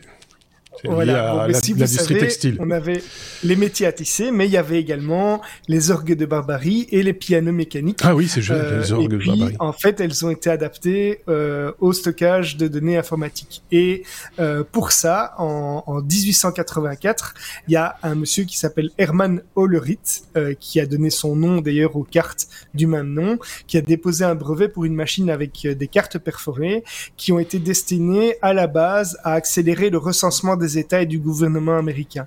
Et donc elles ont été utilisées pour la première fois euh, pour le recensement de, 1900, de 1890 pardon, aux États-Unis. Alors euh, le modèle le plus courant des, des, cartes perforées a été breveté lui en, par IBM en 1928. C'était une carte dite à 80 colonnes. Donc c'était une feuille de Bristol euh, mince de forme rectangulaire avec un coin qui était découpé pour aider à, à l'orientation. En fait, comme comme on a sur les cartes mémoire euh, euh maintenant. Avec des petits trous carrés. Avec des petits trous carrés. Voilà. Et en fait, les caractères alphanumériques, euh, euh, qui pouvaient être de type ASCII, mais aussi euh, d'autres comme le BCD ou EBCDIC, euh, étaient traduits par des, des, perforations de forme rectangulaire, euh, avec un, un, nombre de 1 ou 2 ou 3 par, euh, par caractère. Elles étaient disposées en, en, en colonnes parallèles, avec 80 colonnes sur 12 lignes parallèles en longueur, et ça a été utilisé quand même jusqu'en 1980. Donc c'est un support qui a duré quand même relativement longtemps, avec une capacité qui, elle, était très limitée, quelques, quelques kilo-octets euh, par carte. Et euh, au niveau des avantages, ben, c'était très facile à utiliser et c'était très fiable. Euh, on n'avait pas d'erreur d'écriture ou d'autres quand on utilisait ça. par contre, en termes d'inconvénients, ben, on l'a dit, quelques, kilo quelques kilo-octets, c'est vraiment très très limité en termes de capacité. la manipulation était manuelle et c'était assez facilement euh, dégradable euh, puisque voilà on pouvait la plier, on pouvait facilement l'abîmer. C'était un espèce de papier donc euh, voilà. Donc ça c'est pour les cartes perforées. ensuite, un, petit inconvénient. Oui. Un petit commentaire, un petit inconvénient des cartes perforées. Moi, il y avait un professeur d'université qui a raconté une anecdote, qui avait une étudiante qui avait fait un programme, je ne sais plus, avec une grosse caisse de cartes perforées. Elle a trébuché, elle a fait tomber à terre, ben, elle pleurait. oui, ça, il y a des chances, effectivement. Non, non, c'était, c'était très destructif, destructible plutôt, euh, ce, ce, genre de. Ah oui, mais surtout les remettre dans le bon ordre. Oui, c'est ça, pour, pour savoir parce les trouver. Euh. C'est parce que c'est ballot, c'est de l'informatique, mais ils n'étaient pas numérotés. Donc, euh, euh, alors, euh, ensuite, je vais, je vais revenir à un souvenir que certains d'entre nous connaissent. Par contre, ce sont les disquettes. les disquettes qui ont été introduites dans les années 1970 ou 1970 pour nos amis français, avec une popularisation dans les années 80. voilà, moi, c'est vraiment les, les, premiers supports que j'ai connus, hein, avec une capacité pour les premières de 360 kilooctets, donc pour les, les premières 5 pouces 1 quart.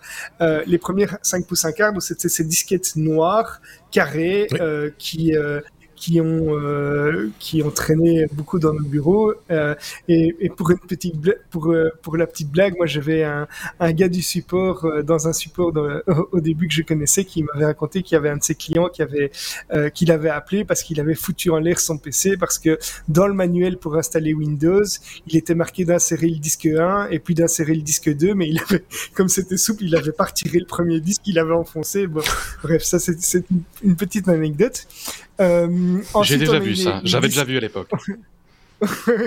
et on a eu euh, ensuite les disquettes 3 euh, pouces et demi qui, qui sont toujours l'icône. Pour ceux qui ne les connaissent pas, mais c'est l'icône enregistrée que vous voyez encore partout euh, dans tous les logiciels. Et pour vous donner un, un, un, petit souvenir, en fait, les premiers, le premier Windows 3.1, euh, il fallait 6 disquettes le Windows 3.11, il fallait 9 disquettes. Et le, le, Windows 95, il fallait quand même 17 disquettes. Euh, je crois qu'il y a une petite illustration même euh, qui, qui, montre ça, mais euh, 17, disquettes, 17 disquettes pour installer Windows 95. Donc, il euh, si l'installation se plante, ouais. c'était quand même pénible. Euh, et, il, il fallait rester à côté pour insérer la disquette au bon moment, quoi. Oui, c'était laborieux. Et alors, tu devais aussi faire des sauvegardes directement euh, de, ton, de ton setup. Et donc, on te vendait toujours un paquet de disquettes euh, premier prix avec, qui étaient toutes relatées. Donc, chaque fois, tu dis, ah, celle-là, elle marche pas non plus, je dois en mettre une autre. Et tu t'énervais avec ça et t'allais au magasin en chercher 40 de plus. C'était, voilà. C'était, l'horreur. Les avantages de ces disquettes, c'était... Pardon, vas-y David. David. Oui, quand les disquettes chargeaient, en fait, euh, elles avaient 40 ou 80 secteurs, et en fait, il y avait les bruits, le, le tchac, tchac, tchac, tchac, tchac, et on les comptait, on les comptait en se disant, on prie que ça va pas foirer avant la fin, et bien souvent, ça foirait au dernier secteur. Ah oui, toujours. Et là, ça... la loi de la vexation. Ça, ça, ça réessayait, réessayait, réessayait. Il y avait le beau message, c'était euh, abort, retry, fail. Ça, c'était le message, c'était l'horreur. Ah, les avantages de, de ce support-là, c'était quand même la portabilité et euh, la, le fait qu'on puisse les réutiliser, parce que euh, ben, on pouvait effectivement effacer, euh, s'échanger un jeu avec les copains, réécrire dessus. Les inconvénients, c'est que la capacité était quand même très limitée et c'était sensible au champ magnétique et à la poussière. Il y avait d'ailleurs un petit cache métallique qui venait cacher le disque pour le protéger. et alors, peut-être que vous saurez m'aider, mais moi j'ai souvenir que dans les, disquettes 3, 3, 3 pouces et demi, euh, sur les premières disquettes qui étaient de, faible capacité, je faisais de temps en temps un trou, je perforais un trou euh, dans une des disquettes, je sais plus si c'était pour la rendre réinscriptible ou pas, euh, mais j'ai un souvenir que je faisais un trou à la perforatrice dans, dans certaines disquettes, euh, oui, je sais plus pour quelle raison. C'est parce qu'en fait, il y avait les disquettes double densité et les disquettes haute densité. Les doubles densités, c'était 720 kilobytes et les hautes densités, c'était 1 méga 44. Et, en, et la, la manière que le lecteur les différenciait, c'est qu'il y avait un trou un côté, il y avait un trou qu'on pouvait euh, bloquer, qui était le trou pour euh, euh, bloquer contre la réécriture, et l'autre mhm. côté, c'était pour détecter si c'était une, une, disquette double ou haute densité. Et ce qu'on faisait, on achetait des disquettes double densité et on les perforait pour les rendre haute densité avec des disquettes de bonne qualité, de bonne marque. Ça marchait bien. Par contre, avec les bons marchés, ben, c'était un peu une loterie. Ben voilà, donc c'est les, débuts du hacking. Moi, je faisais ça à la foreuse parce qu'en fait, à la, perforatrice, euh, j'en ai trop niqué. je faisais ça à la foreuse. Mon papa n'était pas bricoleur, par, paquet, il pas par paquet de 10. Euh. Donc euh, voilà, ça c'est pour les disquettes. Alors je sais qu'il y a eu d'autres supports avant qu'on passe au disque dur que David a peut-être envie d'évoquer. Oui, je vais mentionner rapidement les bandes magnétiques en 1951. Euh, donc euh, la même chose que ça, ça ressemble aux, bandes audio, les, les, grandes les grandes bobines, et c'était des bandes de 225 euh, kilobytes. Il y a également eu dans, dans les années 60, 64 Philips qui a sorti les cassettes audio et les cassettes audio qui ont été utilisées comme moyen de stockage. Donc bah, les Commodore 64 euh, les Amstrad CPC, etc.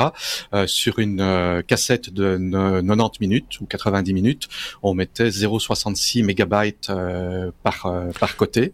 On, vendait pour Sinclair, pour Sinclair, on vendait des jeux sur cassette audio parce que le, le Sinclair n'ayant pas d'unité de, disquette ou, ou autre, c'était on sortait la sortie audio de d'un petit lecteur de cassette tout, tout basique, on sortait et on rentrait dans, dans le Spectrum et, et donc quand on, on lançait, on pouvait pousser sur play pour lancer la lecture de la cassette et ça prenait un temps ah, con parce que évidemment et, et, et, donc il, il, il fallait attendre qu'il ait terminé toute sa lecture pour charger tout le tout le code basique pour euh, pour pour lancer et puis ensuite lancer le jeu et ça chaque fois. Parce que c'est évidemment quand on éteignait l'ordinateur ah oui oui, euh, euh, à chaque fois, en effet. qu'on a eu aussi les cartouches euh, qu'on a utilisées notamment dans les Commodore, euh, mais aussi euh, sur les consoles de jeux finalement les cartouches qu'on oui, bien sûr. a utilisées. Les, cartouches n'étaient pas un moyen de, c'était pas un moyen de stockage dans le sens qu'on ne pouvait pas écrire dessus. Mémoire. Non, on ne pouvait pas écrire dessus, mais c'était un espace de stockage. Donc il rentre pas dans le dossier. non, ok. on n'avait pas prévu d'en parler. Je l'ai fait, mais à Avant... Avant de te rendre la main, Xavier, euh, tu oh, as parlé des disquettes avant. Euh, les disquettes, le gros avantage par rapport aux bandes magnétiques et aux cassettes, c'est qu'on avait un accès direct à la à l'information, tandis que la bande magnétique, bah, il fallait aller jusqu'à l'endroit où c'était euh, la cassette euh, également. Et juste avant les disquettes 5 pouces 1 quart, il y a eu les disquettes 8 pouces, mais qui n'ont pas fait très long feu. C'était les premiers, c'était les premiers formats que je n'ai pas connus. Moi, j'en ai, vu fonctionner. Euh, c'est des grandes disquettes. Hein. C'était, on ne voit, on voit pas mes mains, mais c'était, c'était, c'est vraiment des, comme les petites, mais en grand. Et, et, quand on faisait ça, ça faisait un éventail. Tu pouvais faire du vent avec et tout. C'était chouette. Et euh, moi, je les ai vus sur. C'est C'est euh, voilà. Mais, mais moi, j'en ai jamais utilisé, mais j'en ai vu utiliser ça, oui. Euh, oui, la suite, c'est qui? C'est Xavier? Euh, qu'on, euh, On va repasser au disque dur. Alors, les disques durs, contrairement à ce qu'on pourrait penser, ils ont été inventés en 1956, donc bien avant que ça se démocratise. le principe, c'est que c'est un disque magnétique tournant, et le premier disque dur s'appelle l'IBM 350. Il a été vendu quand même à un millier d'unités, et son prix était alors de 10 000 dollars par mégaoctet. Donc un prix pour l'époque qui était quand même gigantesque. Euh, c'est pour ça qu'on a, on n'en a pas connu avant très longtemps. Les prix ont commencé à se démocratiser. Parce qu'il faisait une tonne. et c'est pas, pas une blague, il faisait une tonne. il y a d'ailleurs une, euh, photo qui circule, euh, qu'on voit de temps en temps passer sur les réseaux sociaux. On voit une livraison de ce disque dur, euh, dans, je pense que c'est dans une école technique. et, et, à l'avant-plan, il y a quelqu'un, il y a une main qui tient une clé USB. Et donc tu vois la différence, le volume de la clé USB, ce qu'on a fait comme progrès en, quoi, en 50, en 60, 70 ans quoi, en gros. oui, oui c'est clair, c'est phénoménal. Donc les, les, les, prix des disques durs ont commencé à se démocratiser démocratisé dans les années 80-90. Euh, moi, je me souviens que j'ai encore joué euh, sur le, le, PC de mon père qui était un 80-86 qui n'avait pas de disque dur. Et puis, j'ai eu mon premier 286 euh, qui, a eu, qui avait un disque dur. Donc, en, en 80, 90 ou 90 pour les Français. À partir de, de 90-90, tous les PC étaient équipés de bases de, de disques durs. Alors, la capacité des disques durs au, débat, au, au départ, c'était quelques mégas. Euh, moi, je crois que mon premier disque dur, il faisait 40 mégas, quelque chose comme ça. Et maintenant, on est à plusieurs terras de, de, moi, je pense que de données. Euh, pour, c'était 60 euh, mégas, je crois. C'était 60, 60 voilà. Et, et euh, donc maintenant, on a atteint des terras euh, alors qu'on utilise toujours finalement la, la une technologie similaire. Donc les gros avantages de, de ces disques durs, c'est une grande capacité, une réécriture qui est très facile, euh, avec un, un, inconvénient quand même qu'on connaît tous, puisqu'on a tous eu des disques durs qui sont déjà morts, c'est qu'il y a des composants mécaniques qui sont sensibles au choc, puisqu'en fait il y a des petites têtes d'écriture, un petit peu comme vous avez une tête qui vient lire votre vinyle. Euh, ces, ces disques se griffent, euh, ces, ces têtes sont, sont très sensibles aussi, elles sont sur des mini ressorts et ça peut facilement euh, se casser. Et c'est quand même relativement euh, encombrant. Nos premiers disques étaient euh, assez gros. Hein. Il y avait, il y avait une fonctionnalité, mais qui est venue bien plus tard, je pense, et c'était plutôt pour les ordinateurs portables, où quand tu arrêtais l'ordinateur, les, les, têtes se levaient du disque, pour ne pas que, dans, dans, le, dans le transport, la tête vienne frotter sur le, sur, le disque et vienne le, griffer, et ici, la, tête se relevait, en fait, de, et ne touche de quelques, d'un petit poil, hein, et, et, ne touchait Elle se parquait sur le côté, non? Elle, elle se parquait sur le euh, côté. du disque. Moi, il me semblait qu'elle oui, se... ça, Je crois que c'est une évolution, ça. Ça, c'est déjà une évolution. Et d'ailleurs, il y a eu une autre évolution qui est, sont des disques durs qui étaient, euh, entre guillemets, avec des suspensions euh, actives où vraiment le disque était suspendu à l'intérieur du, du de l'appareil lui-même. Donc, et puis, euh, ben voilà, je ne sais pas si tu veux annoncer quelque chose avant que je passe au disque optique. Euh, Ton mariage ah non,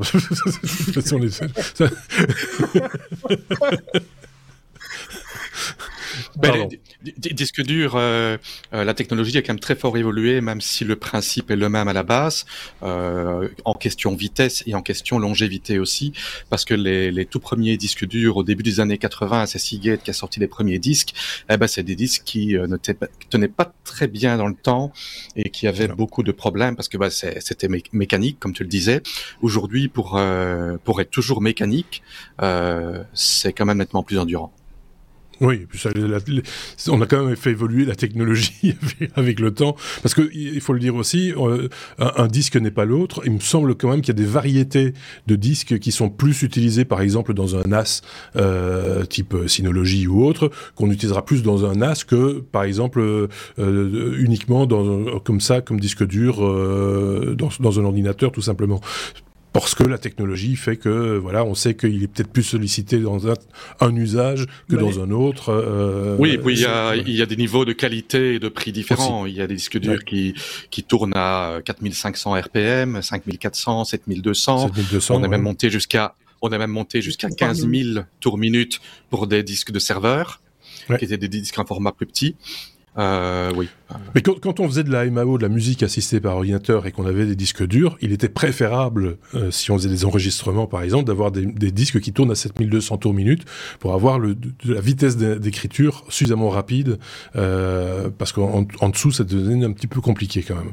Donc voilà, c'est un exemple parmi d'autres.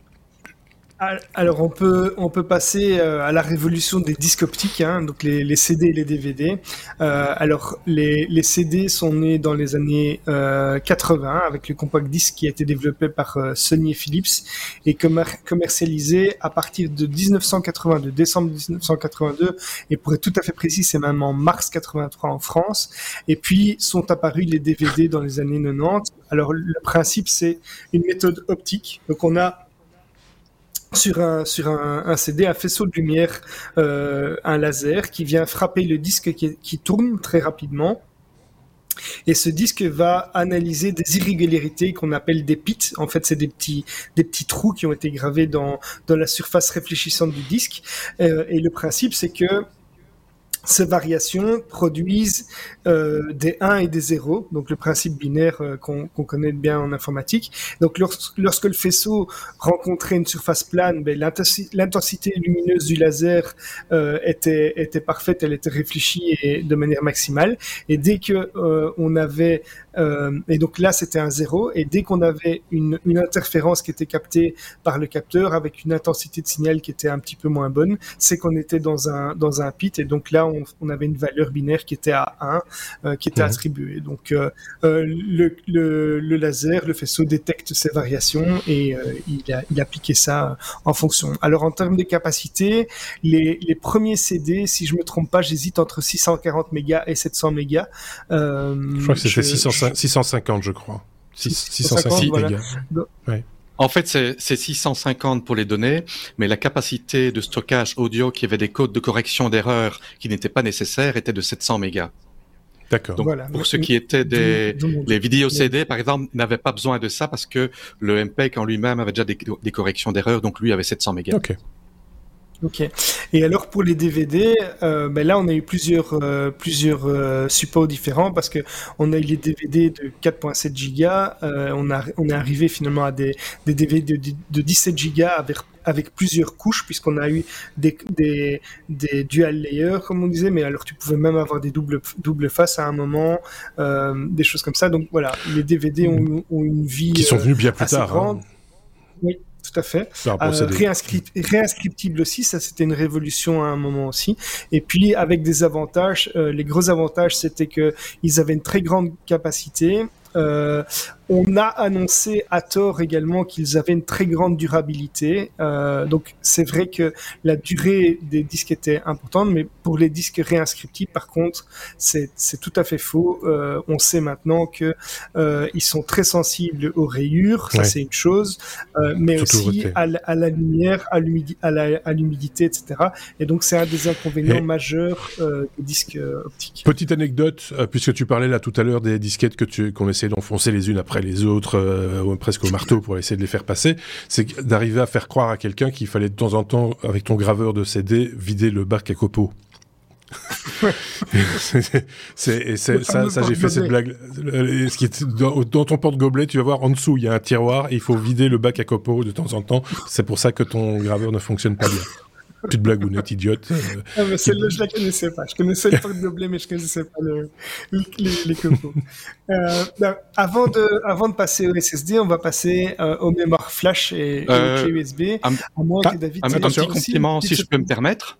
Oui, Attention en fait, le, le, CD audio, euh, l'anecdote, et euh, je n'étais pas vraiment euh, au courant de ça. En fait, c'est une idée qui est partie d'un gars qui s'appelle James Terussell dans les années 60, qui a eu l'idée d'utiliser la lumière comme mécanisme de stockage de la musique. Et en fait, son invention n'a pas été très prise au sérieux jusqu'à ce que Sony investisse des millions de dollars pour finir son projet avec Philips et la sortie du CD monsieur, monsieur, Russell, monsieur Russell, on a oublié, euh, il est mort dans la. Ah, mais il a, il a, il a, il a, Il a reçu ah beaucoup de pognon de Sony, apparemment. Ah, d'accord, ok, d'accord. Donc il avait quand même breveté son truc et euh, bah, l'histoire est belle du coup. C'est mieux que de parce que moi j'imaginais que le pauvre homme était mort alcoolique, euh, etc. Enfin bref, ce qui est peut-être le cas. Hein. encore une autre petite précision euh, les, les CD euh, étaient très sensibles aux rayures parce qu'en fait la couche sur laquelle c'était écrit, que ce soit les CD pressés ou les CD audio, c'était du côté où on écrivait et quand on écrivait avec un bic euh, euh, qui n'était pas un peu trop fort, oui. comment dire. Mmh. Un, vrai bic, euh, ben on, on, on, rayait la couche derrière et on, on niquait son CD. Ouais. Alors que ah les oui, DVD cette couche et les avait de euh, la couche était prise en, en sandwich au milieu, ou Dans les les couches. Et le Blu-ray euh, était sur un euh, sur un type de plastique qui était quasiment ingriffable. Donc ça c'était un gros pas euh, en avant. Au tout début, euh, il était prévu que les CD sortent dans des cartouches, euh, dans, dans des boîtes, un peu comme les disquettes. Euh, mais finalement, pour des raisons économiques, ça n'a pas été fait. Et ça n'a pas été fait par la suite pour des raisons de compatibilité. Oh, Comme tu le disais, Xavier, euh, on va passer à tout ce qui est mémoire euh, flash et autres. euh, Enfin, là où il n'y a plus de mécanique, euh, du coup, euh, il ça. faut pas la faire tourner. Elle c'est tourne qui- pas tout le monde. Donc, Voilà, on est c'est ça. ouais. euh, les fameuses petites cartes mémoire qu'on met dans nos GSM. Donc là, mais Mhm. l'invention, c'est une invention qui date des années 80 euh, par le, le docteur Fujio Mazuka chez Toshiba. Euh, donc euh, Toshiba qui est quand même une des grandes marques qui a innové aussi pas mal comme Sony euh, et Philips dans, dans le monde des, des médias. Quand je dis les médias, c'est les supports de, stockage. Le principe de base, c'est que les, les, données se font, le stockage des données se fait sur des cellules de mémoire qui conservent l'information même lorsque l'appareil est éteint. Et donc ça, c'est une, grosse innovation aussi, avec des avantages qui sont qu'il y a les avantages principaux qui sont qu'il y a aucune pièce mobile, donc beaucoup moins de dégra- dégradation à cause justement de- du fait que ce soit mobile, Euh, une conservation des données sans alimentation, alors une toute petite taille, hein, on arrive, euh, on arrive maintenant à des choses comme ça. Je suis même pas sûr que vous le voyez à l'écran, mais euh, Oh là la là, taille c'est de vos petit, cartes hein. aussi. Mais donc les, Ah oui. voilà, les, les, les petites cartes mémoire maintenant, on arrive à des, on arrive à des micro, des micro SD qui font des, je crois qu'on arrive au Tera ou à plusieurs Tera maintenant euh, sur des cartes micro Un SD. tera et demi, je pense. Et voilà. Et en fait, il faut savoir que cette taille n'est pas une taille euh, euh, qui est limitée par les capacités techniques, mais c'est simplement un côté pratique. C'est que si on faisait plus petit, on les perdrait, euh, on les perdrait Ah beaucoup oui. trop facilement. C'est pour ça qu'on n'a pas encore réduit plus que ces, ces- ce format-là. Donc on est euh, il y a quand même eu un, un des défauts, c'est qu'il y a eu quand même beaucoup de, de formats différents dans toutes ces Mhm. cartes. On se rappelle qu'au début, il y avait une grosse bataille entre les cartes SD, les micro SD, les compacts flash. Euh, il y en a Oui. eu tout un tas euh, à ce niveau-là. Euh, alors l'utilisation, par contre, c'était ce qui est très sympa, c'est que c'était un stockage qui était amovible, avec euh, la possibilité enfin de transférer des données entre appareils. Même si je me souviens très bien qu'on a eu à une époque des disques durs portables, on pouvait retirer son disque dur de, de son PC avec une petite, euh, un petit peu Une comme petite un poignée. autoradio qu'on pouvait transporter à, à Oui, c'est l'époque. ça, tout à fait. Euh, Ouais. et, et donc, euh, en termes de capacité, ben, au départ, on était à quelques mégas et maintenant plusieurs terras, euh, comme, comme je l'ai dit. Euh, donc voilà, ça c'est pour les, les mémoires USB qui sont aussi transformées euh, sous forme de clés, de, de Oui, dans toutes les porte-clés formes possibles. USB. Euh, voilà, donc ça, vous connaissez très bien. Avec, des, ah. avec des disparités aussi en termes de, de vitesse d'accès, de- d'enregistrement, de, lecture, etc. Ah oui. Voilà, ça c'est. qui change, Ouais, euh, ouais, change beaucoup. ouais. Et le type de le type d'électronique qui est, qui est dedans, euh, qui change un petit peu tout ça. On le dit, sou- on que- souvent quand ah. on parle de la, de la carte SD, par exemple. Tu parlais, tu disais qu'il y avait beaucoup de formats différents. Euh, la carte SD qu'on a tous maintenant dans nos appareils photo et qui est devenue la norme quelque part pour tout ce qui est device mobile, c'est c'était pas le meilleur support en plus, hein, parce que c'est relativement fragile une carte SD, il faut le savoir. Et les gens Ouais, s'en rendent pas toujours compte. Il faut, faut en prendre soin, faut les, les emballer correctement parce que c'est. Hein. une durée de Il vie une un peu un peu limitée, donc euh, c'est voilà, il faut faut souvent dans, dans ce genre de truc quand on parle de support, on parle là de, de stockage informatique, mais on a parlé un petit peu d'audio, on aurait pu parler de vidéo aussi avec les cassettes VHS euh, et autres. On sait que la cassette VHS n'était pas le meilleur format sur le marché disponible au moment de son lancement. Il y avait l'Uma Lumatic et le V2000 par exemple, on, on, sait que le, Lumatic était de, de, de meilleure qualité, mais beaucoup plus cher à fabriquer, et donc c'est finalement c'est la, la, VHS qui est, qui est passée. Je ferme la parenthèse et je te rends la parole. Mais en fait, oui, ce qui est important avec ces cartes mémoire, c'est que contrairement à ce qu'on pourrait penser, et même s'il y a des cartes qui sont garanties à vie, euh, ces petites cartes mémoire, elles ont une, une, durée de vie en termes de cycle d'écriture et de lecture. Euh, on reparlera de la longévité avec. Euh, et justement, on va, on va y revenir plus tard, mais donc c'est un point qui est important à savoir quand même pour ces cartes-là. Ne, ne stockez pas un, un, backup sur une petite carte mémoire comme ah, non, ça. Non, non, c'est pas le meilleur support euh, pour ça. Euh, alors on a, on a enfin les, les SSD, donc de Solid State Drive, euh, avec la première apparition dans les années 90. Donc c'est il y a plus longtemps que ce qu'on pourrait croire aussi, hmm. euh, qui, a, qui ont parce qu'ils ont été initialement utilisés dans des applications militaires et aérospatiales en raison de leur robustesse, mais aussi de, de leur poids euh, qui était moins important, puisque de nouveau il n'y a pas de pièces mécaniques. Le principe de base, c'est de nouveau on va stocker des données sur des puces de mémoire flash NAND sans pièces mobiles avec la résistance au choc une très faible consommation d'énergie. Un autre point important dont on n'a pas parlé, mais c'est le silence de fonctionnement. On se rappelle tous de nos disques durs qui ah grattaient, qui grattaient, de plus en plus avec les euh, d'ailleurs, c'était c'est un, un des signes de, de mort de votre de mort prochaine, en tout cas de votre disque dur quand il, il commençait à faire du bruit euh, en comparaison avec les disques durs traditionnels, hein, les fameux HDD. Euh, alors, les SDD ont une, une, vitesse de lecture et d'écriture qui est nettement supérieure puisqu'on ne doit pas déplacer une Euh, oui, les SSD ont une, vitesse de lecture qui est vraiment largement supérieure puisqu'on n'a pas justement cette petite aiguille qui doit se déplacer au bon endroit. On a une meilleure résistance au choc, comme je l'ai dit, euh, mais ils étaient initialement beaucoup plus chers avec une capacité de stockage moins grande. C'est en train d'évoluer fortement.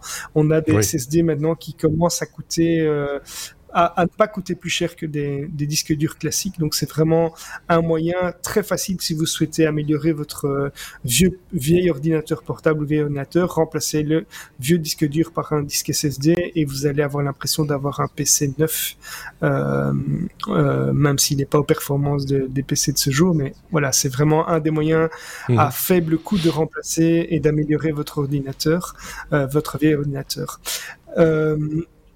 Et alors, l'autre avantage, mais comme j'ai dit, c'est la vitesse de démarrage aussi, l'accès aux données, la fiabilité, l'efficacité énergétique, je l'ai dit, déjà dit. Donc euh, voilà, ça c'est pour euh, mon petit historique, mais je sais qu'il y a une tonne d'autres supports encore dont on pourrait parler. Peut-être on va, encore on va, euh, on va un petit peu accélérer avec des trucs un petit peu, j'ai envie de dire exotiques.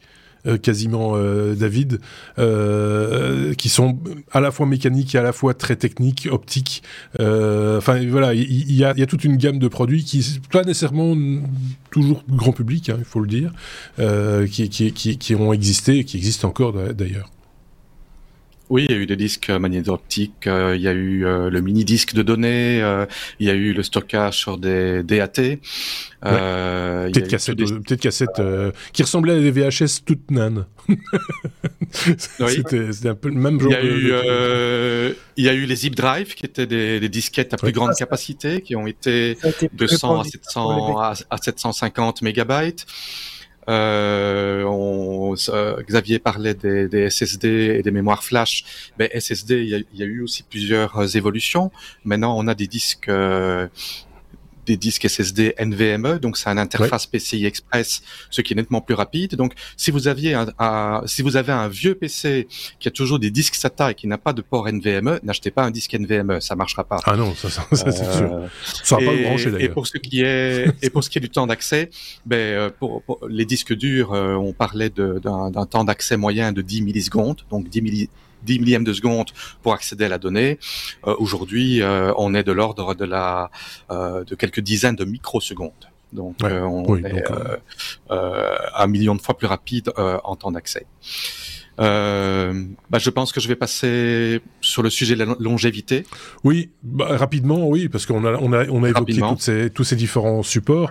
Euh, Est-ce que si, si on en a à la cave, des, vieilles disquettes par exemple, euh, si j'en ai à la cave, est-ce qu'elles est qu'elles fonctionneront encore? Si j'ai un lecteur Il faut encore que j'ai un lecteur. Euh, ben, il n'y a pas trop grand, pas beaucoup de chance parce que ça a une durée de vie de 10 à 20 ans. Donc si c'est stocké dans des manières, dans des conditions parfaites, euh, ça pourrait encore aller. Euh, mais maintenant, bah, si sur un paquet de disquettes, euh, il y a quand même pas mal de chances qu'il y en ait les, les trois quarts qui ne fonctionnent plus. Les tu n'arriveras plus à installer ah. Windows 95. ah, mais ça existait aussi sur CD, Windows 95. Oui, oui, oui, bah oui, oui, oui, c'est juste. Euh, les bandes magnétiques. Les, euh, les, bandes magnétiques, on parle d'une cinquantaine d'années. Euh, les disques durs, on parle de 4 à 7 ans en utilisation 24 heures sur 24. S'ils sont stockés, ils peuvent tenir une vingtaine d'années. maintenant, les, les, tout premiers disques durs ne tiennent pas ça. Et moi, moi j'ai des disques durs qui ont plus de 20 ans qui fonctionnent encore pour certains, mais 20 ans, c'est vraiment la limite en stockage. SSD. Un SSD a une durée de vie de 5 à 10 ans, mais attention, c'est que les SSD et les disques NVMe euh, nécessitent alimentés de temps en temps parce qu'ils ont des algorithmes de régénération de leurs cellules euh, qui fonctionnent en arrière-plan. Et à partir d'un an sans alimentation électrique, il y a une dégradation qui commence à, à entrer en jeu qui ne se voit pas directement parce qu'il y a des algorithmes de correction d'erreurs qui fonctionnent en arrière-plan, mais un an sans alimentation, euh, il, ne faut pas stocker ça comme archivage, quoi. Ça, je savais pas, mais au-delà de ça, est-ce que, est-ce que, est-ce qu'il n'y a pas aussi un problème de, d'écriture à force d'écrire et de réécrire sur le, le SSD On sait que les disques durs, on les défragmentait, bah, par exemple, pour arriver à, avoir plus de, enfin, à récupérer de la place de, stockage. Euh, est-ce qu'il n'y a pas ce genre de problème avec le SSD également? Il me semble. Hein euh, défragmenté, c'est parce que quand on effaçait un petit fichier et qu'on écrivait un gros fichier, le gros fichier était, était, il y avait un petit morceau qui était quelque part et puis un autre morceau ailleurs, et puis finalement, après avoir euh, effacé et réécrit, le fichier était euh, éparpillé en plein de petits morceaux et avec dix et avec 10 millisecondes de temps d'accès, ben, si un fichier d'un méga était, était en 1000 morceaux, ben, il y avait 10 secondes rien que pour euh, accéder aux différents morceaux. Euh, les SSD n'ont pas besoin de ça. Par contre, les SSD, euh, ils ont une durée de vie qui est non seulement limitée en durée temporelle, euh, mhm. mais également en nombre de cycles d'écriture. La lecture ne l'endommage pas, mais les écritures oui. Et les disques modernes ont des algorithmes assez poussés qui font que euh, ils tiennent, euh, euh, ils ont une table qui qui tiennent des comptes du nombre d'utilisations, du nombre de cycles d'écriture sur les cellules. ils ont un certain pourcentage de, stockage supplémentaire qui n'est pas visible et le contrôleur en arrière-plan de temps en temps va euh, copier euh, des blocs dans des blocs moins utilisés pour que les écritures soient réparties de manière plus ou moins euh, stable.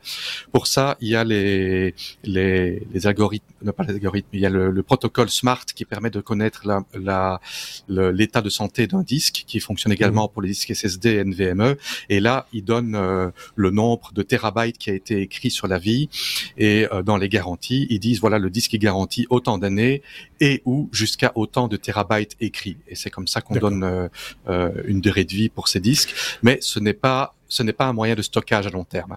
Non, Alors les les, les, mémoires flash euh, USB, euh, carte SD, on parle d'une dizaine euh, d'années de, de vie euh, possible, bien que, mhm.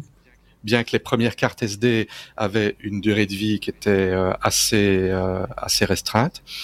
Euh, les médias optiques. Pour ce qui est des, des disques, euh, les CD, les DVD, les Blu-ray euh, pressés, mhm. donc pas ceux qu'on a écrits nous-mêmes, on parle de d'une durée de vie de 100 ans s'ils ont été bien entreposés, les euh, inscriptibles, réinscriptibles, et là je parle des DVD et des Blu-ray euh, de 25 ans. Les CD, euh, il y avait les tout premiers CD inscriptibles qui étaient de couleur dorée, qui mhm. avaient une meilleure durée dans le temps, et puis ils ont trouvé un autre substrat, je ne connais pas le nom du, du truc chimique, mais c'était des, des disques qui étaient verts en fait et euh, ils avaient une durée de vie beaucoup moins longue et ils étaient très sensibles à la lumière et aux UV et ils avaient tendance à devenir transparents après certaines années et quand ils étaient transparents, eh ben, ils fonctionnaient plus. Ah oui, ça c'est clair. Moi j'ai même des CD qui avaient une couche qui se, qui se qui s'enlevait d'elle-même en fait. non, non, euh, vraiment la, couche réfléchissante qui se décollait du, du ah oui, oui. Du, disque, j'ai eu ça parce que je j'ai fait de la musique un petit peu un petit, un petit temps. J'avais beaucoup de. Et ça, on n'a pas. On n'avait pas ce problème-là avec les DVD et Blu-ray euh, inscriptibles ou réinscriptibles parce que là, la couche écrite était euh, prise en sandwich. Alors, en média optique, euh, il y a en DVD et en Blu-ray, ils ont sorti le M-Disc, qui sont, mhm. euh, c'est la même chose. sauf qu'il faut un lecteur spécialisé et que c'est des disques qui coûtent beaucoup plus cher et qui sont annoncés comme ayant une durée de, de vie de 1000 ans. Ah, oui. soyons fous. Euh, Ceci dit, je disais, je pouffais en disant, oh, 100 ans, c'est bien. Ceci étant dit, euh, on retrouve euh, de temps en temps dans les greniers, dans les caves, etc., des vieux vinyles 78 tours, par exemple, qui ont certainement plus que ça et qui et qui sont toujours lisibles. Alors avec le niveau de qualité d'antan, on, s'entend bien, mais malgré tout, il y avait quand même des, solutions autres que cette solution euh, très technologique et informatique qui existait déjà par ailleurs pour stocker quelque part de l'information. La musique, c'est de l'information euh, sur, sur un matériau euh, plus durable, on va dire. Peut-être pas moins polluant, par contre. L'avenir, rapidement, en trois minutes ou deux minutes même, parce que là, on a vraiment bien explosé le timing. Les joggers vont être crevés. oui, bah une, une euh, nouvelle de la semaine et de la semaine dernière. Euh, Microsoft a annoncé euh, qu'ils sont proches de sortir leur stockage sur euh, sur verre, euh, qui sont en fait des, données qui seront stockées dans du quartz. Euh, bien sûr, elles seront écrites une fois, ça sera pas réinscriptible. Par contre, euh, c'est dans un dans un but euh, d'archivage à long terme. Euh, ça résiste à l'eau, ça résiste aux impulsions électromagnétiques. il faut savoir que ben, l'électronique et tout ce qui est magnétique est très sensible à une, une éruption solaire, par exemple une tempête géomagnétique. Ah le quartz est également résistant à des très grosses euh, variation de température. Euh, voilà, donc l'avenir est dans le quartz. ok. Prochain support, le quartz. Euh, tout le monde descend. Ah, ah, ah, un dernier petit point quand même, c'est que pour pour l'archivage, ben, euh, toutes les X années, euh, il faut recopier ces données sur des médias plus récents. Et euh, les bonnes pratiques, c'est d'avoir euh, les backups de ces choses importantes en trois exemplaires et au moins dans deux endroits physiques séparés. Et donc les il y a des entreprises spécialisées là-dedans hein, dans le stockage de données d'informations euh, dans, tous les dans, tous les, domaines d'activité d'ailleurs. Et c'est leur métier quelque part de toujours veiller à ce que euh, le contenu qu'ils stockent euh, soit toujours accessible et, pérenne sur la sur la durée, puisque c'est quand même un fonds qu'ils qui doivent conserver le plus longtemps possible évidemment. Euh, on a fait le tour, hein, je pense. Oui, on a fait le tour. Alors, là, on a fait le grand tour du stockage. Euh, on, en, on en reparlera plus. On a fait deux fois le tour. on a même fait deux fois le tour, je pense, euh, effectivement. Merci à tous les deux pour euh, euh, ce dossier très complet, évidemment, qui nous a fait un petit peu voyager dans le temps. merci à vous de nous avoir écoutés, évidemment, d'avoir tenu aussi longtemps, 1h30. On a battu leur corps, je pense. tout le monde va aller faire dodo maintenant, en tout cas de notre côté. merci à Xavier. mais veut déjà, puisqu'on ne se reparlera plus normalement d'ici l'année prochaine. Pareil pour, euh, pour euh, David. Euh, on va se dire à très bientôt, puisque la semaine prochaine, ce sera le duo, je peux déjà le dire, c'est Adrien et Thierry. avec, alors là, le dossier, il va être... Euh, j'en dis pas plus, mais ça va être ça va être passionnant. Mais j'en dis pas plus. Euh, merci à tous les deux, merci à tous de nous avoir écoutés et on se dit à très bientôt pour un nouvel épisode des Technos. Salut.